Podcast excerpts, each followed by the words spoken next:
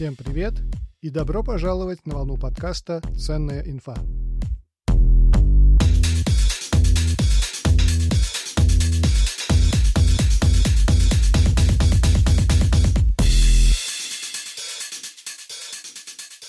Добрый день, друзья! Вы слушаете подкаст «Ценная инфа» в студии журналист Андрей Байкалов. Сегодня будет весьма необычный выпуск. Мы будем не только говорить, но и мычать, рычать, может быть, даже петь.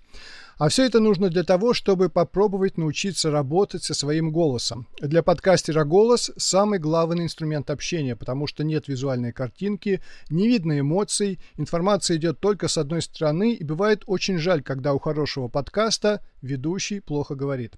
И если кто-то скажет, что подкастеру не нужен красивый голос – Говори так, как природа распорядилась. Самое важное – это смысл и самовыражение. Я отвечу, что это все разговоры в пользу ленивых. И потом говорить красиво – это просто приятно. Но давайте я представлю гостя. Сегодня у нас Сергей Вострецов, федеральный диктор радио и телевидения, актер и по совместительству основатель мастерской голоса Сергея Вострецова. Добрый день, Сергей. Добрый день, Андрей. Сергей, может быть, я не прав, говоря о том, что некоторые подкастеры ленивые. Может быть, действительно подкастеру и не нужен такой уж красивый дикторский голос. Как вы считаете? Я считаю, что голос красивый нужен абсолютно всем. Тем более тем людям, которые работают с микрофоном. Это очень важно. Чтобы держать внимание слушателя, э, нужно обладать не только какой-то необходимой информацией, которую вы хотите привлечь и удержать внимание слушателя, но если это будет еще и красивый голос — это больше и сильнее, ярче выделит вас на фоне остальных подкастеров. Согласен, и это огромный плюс. А очень часто бывает так, что человек совершенно не готовится к тому, чтобы как-то потренировать себя перед записью. И наверняка вы, как преподаватель в школе, знаете, какие основные ошибки совершают новички перед микрофоном. Но есть масса ошибок, которые совершают люди. Во-первых, а, есть такое понятие, как чувство партнера, а, чувство аудитории. То есть, когда ты понимаешь, кому ты читаешь, кому ты говоришь. То есть, есть, перед тем, как сесть к микрофону, нужно ответить на три очень важных вопроса. Что я говорю, кому я говорю, зачем я говорю. Вот. Если вы не отвечаете на эти вопросы, то, разумеется, и э, смысл вашего информационного потока будет такой размазанным. Раз. Во-вторых, уже непосредственная работа перед микрофоном. Многие думают, что, ну вот здесь я говорю у микрофона, спокойно меня в наушниках слышно, я сделал погромче себя, а самого-то посыла к слушателю нет, вы же кому-то говорите. Вот я сейчас говорю э, с вами, Андрей, и я свой голос посылаю вам. Есть определенная подача. А некоторые люди, ну, так они привыкли говорить, так и говорят. Вот, не чувствуя вот это э, посыл к своему слушателю. Раз. Во-вторых, очень многие бывают, что работают у микрофона и продолжают также активно дышать. Дыхание превращается в такое в маньячное, и слушать это не очень тоже приятно. Также люди не готовят свой артикуляционный аппарат к работе в том смысле, что не а, проводят некие такие а, ритуалы гигиены. Когда во рту остаются слюни, вот эти вот э, клацанья, чмоканья.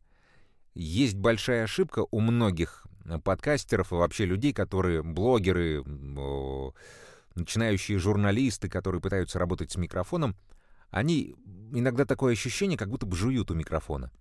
То есть они сказали фразу, э, сомкнули рот, после каждой мысли, после каждого предложения — вот эти вот штуки, они прям очень сильно раздражают. Это некрасиво. Это, это очень режет по ушам. А, вообще, наблюдать за тем, как человек ест, можно только, наверное, за тем человеком, которого ты любишь. Потому что это такой интимный процесс. А когда это еще и слышно, когда тебе это лезет э, в уши, это немного раздражает. Потом есть еще одна ошибка. Люди пытаются играть своим голосом. То есть э, сесть на связки, придать им какую-то грубость своему голосу. И иногда они разговаривают таким образом. Ну, вот я утрирую, конечно. А есть еще одна большая ошибка. Ну, что касается вот этого утрирования сидения на связок, вы травмируете свои связки. Научитесь говорить свободно, легко, своим естественным голосом, и это будет, это будет красивее. А, еще одна ошибка. Люди пытаются своим голосом, наверное, как-то такое самолюбование голосом. Они пытаются сказать «смотрите, какой у меня красивый голос» и в конце, на выдохе, на придыхании, они разговаривают. Вот, это не очень хорошо. Опять-таки, вот это вот дыхание в конце, вроде бы мы хотим показать, какой красивый у нас голос. Но на самом деле ничего красивого в этом нет, появляется такой маньячный оттенок. Но вот, наверное, основные ошибки. Ну и самое главное, что люди сразу начинают говорить, не подготавливая свой артикуляционный аппарат в плане там разминки, и половина букв, звуков сжевываются, и непонятно, о чем они говорят. Вот, не обращают на это внимания по большей части. А работа, например, журналиста, актера, любого человека, который работает у микрофона, тем более радиоведущего, например, а, она связана с его голосом, с его дикцией, чтобы четко, красиво донести информацию, которую вы подготовили для него. А если вы так пренебрежительно относитесь к своему речевому аппарату, а, значит, вы в первую очередь очень ну, не, нехорошо и непрофессионально относитесь к тем людям, которым вы пытаетесь что-то рассказать. То есть нужно готовить артикуляционный аппарат к работе тоже. Ну вот вы перечисляли ошибки, а я в каждой ошибке узнавал себя. Прям вот стопроцентное попадание. Смотрите, как делаю я. Я тоже, конечно, начитался в интернете информации, что надо говорить как-то там грудью. И когда я пытаюсь говорить, я даже нажимаю себе на живот, чтобы воздух у меня выходил оттуда, откуда-то. Но не, не говорил я связками, потому что вот минут через 15-20 моего говорения у меня начинает пропадать голоса. Так вот, по этому вопросу хочу вам задать. Как же все-таки перестать говорить связками? Мой-то способ надавливания на живот явно не действует. Надо научиться правильно дышать в первую очередь. Дышать, вот вы правильно говорите о том, что ну, говорить не грудью, дышать не грудью, то есть говорить грудью, грудным регистром, дышать животом, диафрагмой. Нужно научиться диафрагмальному дыханию. Вот есть простой способ для того, чтобы осознать, понять вот это диафрагмальное дыхание. Положить руку на а, нижней части ребер, вдыхая носом, почувствовать, как раскрываются нижние ребра. Ни в коем случае не стоит поднимать плечи, не поднимать плечи, потому что в тот момент, когда идет дыхание грудью и поднимаются плечи, от чего могут болеть связки, уставать связки. А, давайте, друзья, те, кто нас сейчас слушает, я хочу, чтобы вы сделали то же самое, что я сделаю сейчас. Расскажу вам, по крайней мере. Сделайте глубокий вдох грудью. Что произошло? Мы не видим друг друга, но я знаю, что у вас произошло. У вас поднялась грудь, у вас поднялись плечи, и вы автоматически зажали себе связки. Вот что получается, да? А от того, что вы зажали связки, у вас зажимается и голос. Поэтому дышим диафрагмой. Кладем руку на живот, другую можно положить руку на грудь. Вдох носом, выдох ртом. Обязательно. Почувствуйте, зафиксируйте э, ваше недвижное положение груди и плеч, и работает только живот. При выдохе вы как будто бы животом, прессом своим выталкиваете выдох. Выдуйте струйку воздуха максимально далеко, пока не почувствуете напряжение в прессе, когда все уже выдули. Вот это уже называется э, фонационное дыхание, контролируемый, контролируемый выдох. Обязательно дышим таким образом. Все напряжение уносим на диафрагму, и там, э, скажем так, есть такая голосовая опора. Она находится как раз в районе, в районе диафрагмы. Мы представляем, что как будто бы э, наше тело, наша диафрагма упирается на некий такой воздушный шар. Мы на него так оп и накинули нашу диафрагму. И вот все напряжение туда — если хотим даже говорить громче, сильнее, мы уносим напряжение как раз туда, в диафрагму, в опору. Ни в коем случае не зажимаем связки. Иногда хоть мы привыкли о том, если кричать, то мы а, кричим громко и зажимаем себе связки. А тут в этот момент нужно наоборот все расслабить и э, перенести напряжение как раз на диафрагму. И в таком случае, даже когда нужно громко сказать, у меня здесь все расслаблено, у меня напряжение идет только в диафрагме. А здесь, в горле, в связках, мы опускаем корень языка и поднимаем небо. То есть тоже такой прием, а, называется он купол. Представьте, что вам в рот попала горячая картошка. Оп, сразу опустился корень языка, поднялось небо. И вот в таком положении разговаривать. Это раз. Во-вторых, следующий этап дыхания. А, дышим обязательно носом. Ни в коем случае не надо делать глубокие вдохи ртом, потому что, ну, давайте попробуем тоже еще раз. Сделаем глубокий вдох ртом, а лучше два. Давайте. Раз. Я дышать не буду, потому что это не очень хорошо для меня. Два. Три. Три вдоха. Ваши ощущения какие? Я вам сейчас расскажу. Глубокий вдох травмирует связки. Мы, вы сухим голосом, как раз, вернее, сухим воздухом ошпариваете эти связки. Вы высушиваете их. После этого появляется першение. После этого э, захочется кашлять. После этого все высыхает в горле, во рту. А если делать таких много глубоких вдохов, то может случиться вообще страшная вещь под названием гипервентиляция. И может закружиться голова, можно потерять сознание. Вот. Так что дышим носом, диафрагмой, выдыхаем ртом. Все напряжение в диафрагме. И тогда сила голоса как раз идет из диафрагмы.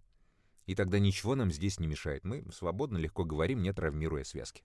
А как быстро можно освоить такое диафрагмальное дыхание? Там, за неделю, за месяц, за полгода? Но на самом деле это можно сделать очень быстро. Самое главное вообще в любом э, занятии в любых занятиях с голосом, во всех упражнениях, самое главное есть две вещи помимо этих упражнений. Это контроль и фиксация. Что я подразумеваю под этим? Многие позанимались, то я сейчас во время занятий дышу диафрагмально. Все, потом занятие закончилось, они переходят к обычному, к своему о, дыханию.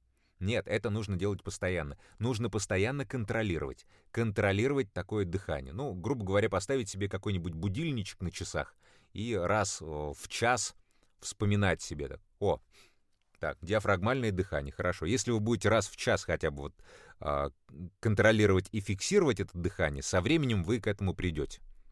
В общем, контроль и фиксация — это самое главное. Проконтролировали, зафиксировали, и все. И спустя неделю, две, уже, если постоянно себе контролировать, вы будете уже не замечать, как дышите диафрагмально. Есть такое правило 21 дня. Если 21 день делать одно и то же какое-нибудь упражнение, постоянно фиксировать, то потом это превращается все в привычку. Угу. Хорошо, а вот еще какой вопрос хотел бы вам задать. Можете ли вы показать вернее, э, показать, да, показать голосом э, несколько простых упражнений для ленивого подкастера. Вот я, например, э, ленюсь, но все-таки иногда делаю такие упражнения, там, мим, мем, мам, иногда мычу так, и как бы подготавливать себя к беседе. Не всегда я так делаю, но я точно знаю, что после таких упражнений мне легче говорить. Эти упражнения, они направлены на разогрев связок. Что касается того, чтобы легче говорить, нужно еще помимо этого подготавливать артикуляционный аппарат к работе. А, делать упражнения на, на развитие артикуляции.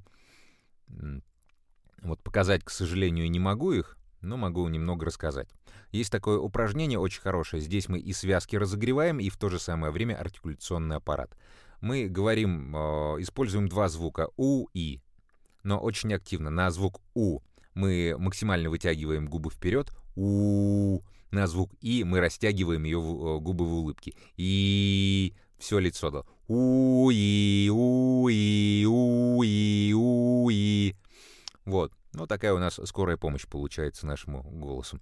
Уи, уи, уи. Вот как я сейчас продемонстрировал, так и надо делать. Таким образом у нас работает артикуляционный аппарат, то есть сами губы подготавливаются к работе. Есть хороший прием, просто представляем, делаем круговые движения э, трубочкой. Представим, что у нас в губах карандаш, и нам нужно сделать идеальный круг губами, но работают только губы. Стараемся делать так, чтобы лицо не двигалось, только губы. Таких круговых движений 5 в одну сторону, 5 в другую сторону.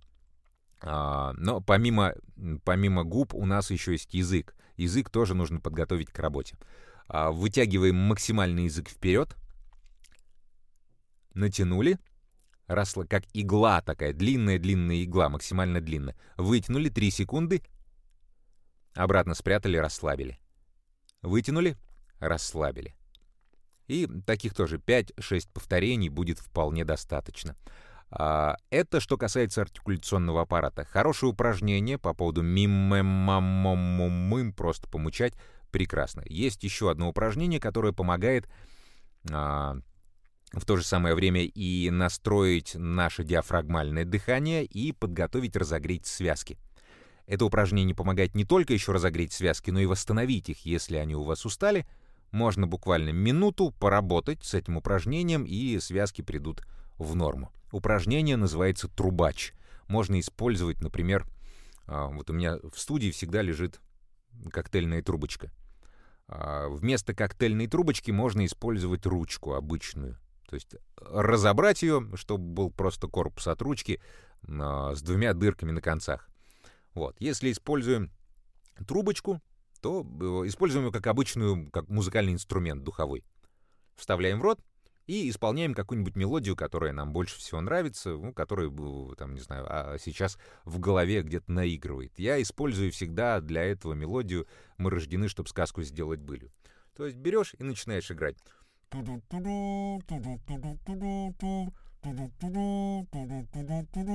Тут как раз работает принцип фонационного дыхания, когда мы направляем, контролируем выдох исключительно в этом узком направлении. Также у нас в то же самое время работает диафрагма, потому что мы на каждый туду-туду выталкиваем диафрагмой этот звук, и в то же самое время у нас разогреваются связки. Очень хорошее действенное упражнение. На мой взгляд, самое крутое из всех упражнений, которые направлены на разогрев связок. Вы слушаете подкаст «Ценная инфа». А сейчас минутка рекламы. В далеком 2010 году я купил автомобильный компрессор «Беркут». Прошло 11 лет. Компрессор по-прежнему работает как швейцарские часы, и в плюс 30, и в минус 20. Вот такая надежная техника у «Беркута». И поэтому мне очень приятно сегодня рассказать об еще одном гаджете. Это пушка-зарядное устройство. Размером примерно с мобильный телефон с большим экраном 6,5 дюйма, но, конечно, потолще. И вот такая маленькая коробочка с легкостью запустит двигатель, если у вас сел аккумулятор. 20 попыток запуска. Вот настолько хватит встроенного аккумулятора. Причем хранить устройство можно в багажнике и раз в 3 месяца подзаряжать, как обычный мобильный телефон, потому что на пускаче есть порт Type-C. Диапазон температур для запуска от минус 30 до плюс 60 градусов. А еще есть фонарик и выход на 12 вольт. То есть вы можете сварить кофе, подключить сумку-холодильник, подкачать колеса, и для этого не обязательно заводить двигатель. Вот такое универсальное устройство получилось у Беркута. Есть под все типы двигателей. Моя модель называется Беркут GSL 15000. Она подходит под все бензиновые двигатели объемом до 5000 кубов и дизельные до 3000 кубов. Рекомендую к покупке. Беркут не подведет. А сейчас возвращаемся к беседе с Сергеем Вострецовым. Давайте дальше работать над голосом. Вы слушаете подкаст «Ценная инфа». А что вы скажете по поводу скороговорок? Они нужны подкастеру? Скороговорки хороши только в том случае, если они постоянно меняются. Потому что мы привыкаем говорить быстро. Если одну и ту же скороговорку, одной и той же скороговоркой тренироваться, смысла в этом нет никакого. То есть, ну да, вы будете хорошо говорить эту скороговорку. На одни какие-то проблемные звуки а на другие проблемные звуки вы прорабатывать их не будете. Можно использовать разные скороговорки, и нужно понимать, есть очень важный момент э, в скороговорке, чтобы она помогала вам держать в тонусе ваш артикуляционный аппарат. Скорость — это не самое главное в скороговорке. Вообще не главное в скороговорке. Скорость, э, она вторична при работе с дикцией, а первична — четкость произношения.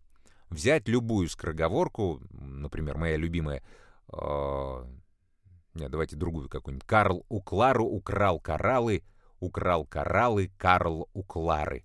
Вот. А тут в данном случае нужно а, лучше, пускай медленно, но четко проговорить, чтобы активно работал артикуляционный аппарат. А потом уже, когда вы четко все произнесли, выговори, выговорили каждую буковку, каждый звук, уже после этого можно потихонечку наращивать темп. Чуть-чуть по темпу увеличивать его, но не терять качество. Если чувствуете, что качество теряется, снижаете темп и опять отрабатываете этот момент. Лучше всего использовать разные скороговорки, чтобы на разные проблемные зоны, чтобы э, язык, наш артикуляционный аппарат не привыкал к этому звучанию. Ну, к произношению этих скороговорок. То есть, ну, можно стоять, например, и учиться перепрыгивать через стул. Через э, неделю вы будете лучше всех перепрыгивать через стул, а через диван нет. Вот. Так что нужно постоянно менять э, напряжение, то есть менять разную нагрузку. Вот. И еще очень хороший действенный способ для работы с артикуляционным аппаратом э, вспомогательные предметы в виде, например, карандаша или винной пробки. А, ту же самую скороговорку можно взять, сначала прочитать с пробкой. Как использую я пробку? Пробку Просто зажимаем слегка в зубах, переднюю часть буквально там полсантиметра, сантиметр, и пытаемся, вот я сейчас продемонстрирую, ну хотя бы как-то может быть слышно. Я вставляю пробку в, в зубы и, э, например, читаю какой-нибудь текст или опять-таки ту же самую скороговорку. Карл у Клары украл кораллы. Украл кораллы Карл у Клары. Вот, мы через сопротивление пытаемся четко выговорить это все. А потом, когда убираем скр- э, пробку, пытаемся то же самое повторить. Карл у Клары украл кораллы, украл кораллы, Карл у Клары. Все, уже работает все намного проще, намного лучше. Если нет пробки, если есть люди, которые э, не употребляют вино э, или вообще не пользуются пробками, у них крышки откручивающиеся, можно использовать карандаш. Карандаш просто вставляем э, горизонтально в зубы. И вот таким образом тоже пытаемся что-то говорить. Не обязательно, чтобы это были скороговорки. Можно использовать любой текст. Взять, проговорить, прочитать. Те же самые блогеры, э, подкастеры, прошу прощения, э, у вас же есть какой-то сценарий свой, свои вопросы, например, или скелет вашего сегодняшнего эфира. Э, может быть, какие-то уже заготовленные речи. Попытайтесь прочитать с пробкой в зубах, а потом без пробки. Вот, и контроль, еще раз, контроль и фиксация. Контроль и фиксация. Только в таком случае все будет работать. А, старайтесь говорить не только у микрофона таким образом, но и привносить в жизнь это звучание и четкость произношения. И тогда все будет работать. Спасибо, Сергей. Мы почти уже заканчиваем наш выпуск. У меня остался еще один вопрос про развитие голоса. Вот развитие голоса — это тоже работа. Но работать многие из нас не очень-то и любят. Вот как настроить себя на такую работу? Вот мы начали наш эфир сегодня с психологии, и, наверное, получается, что психологией закончим. Я правильно понимаю? Да, скорее всего, так и есть. Это привычка. Нужно, ну, как иначе себя заставить работать? Заставлять просто э, под палкой, например а, вот я говорил до этого, 21 день нужен человеку, чтобы какое-то занятие превратить в привычку. Человеческий организм, он очень ленивый, он идет всегда по наименьшему сопротивлению. А когда мы ничего не делаем и не развиваемся, мы деградируем. Любое изменение в поведении, любое новое занятие заставляет наше полушарие взаимодействовать и работать. Тем самым мы развиваемся. Даже просто, например, с утра чистить зубы не правой рукой, а левой, уже зарождаются новые нейроны, и между ними зарождаются связи. Не ленитесь, работайте над собой. Ставьте перед собой задачу быть лучше каждый день, чем вчера. И это очень, вы через некоторое время заметите, как меняется ваша жизнь. Если вы думаете, что ничего не произойдет, если я не буду этого делать или если я буду этого делать, вы глубоко ошибаетесь. Мир такой, каким вы хотите его сделать. Если вы чего-то очень сильно захотели, Вселенная наполовину уже исполнила ваше желание. Дело остается только за вами. Остальные 50%. Спасибо большое, Сергей, за хорошие пожелания. На этом все. Я благодарю Сергея Вострецова за несколько уроков по настройке голоса для записи подкаста. Напоминаю, что у Сергея есть своя мастерская голоса. Обучение там стоит от 5000 рублей. Ссылку на школу я оставлю в описании выпуска. Рекомендую. Зайдите, посмотрите. Всем удачи, берегите себя и до встречи на просторах интернета.